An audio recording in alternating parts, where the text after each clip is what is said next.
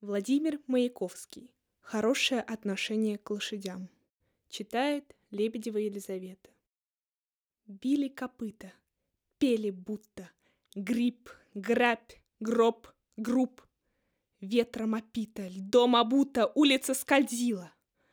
Лошадь на круп грохнулась, и сразу за зевакой зевака Штаны, пришедшие кузнецким клешить, сгрудились. Смех зазвенел и зазвякал.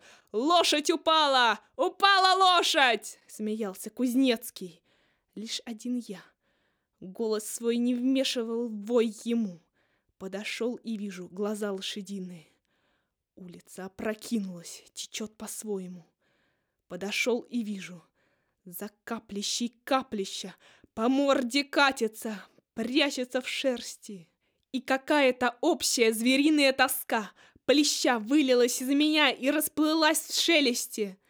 Лошадь, не надо, лошадь, слушайте! Чего вы думаете, что вы сих плоше? Деточка, все мы немножко лошади, каждый из нас по-своему лошадь. Может быть, старая и не нуждалась в няньке, может быть, и мысль ей моя, казалось, пошла — только лошадь рванулась, встала на ноги, ржанула и пошла.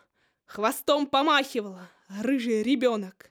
Пришла веселая, стала в стойло, и все ей казалось, она же ребенок. И стоило жить, и работать стоило.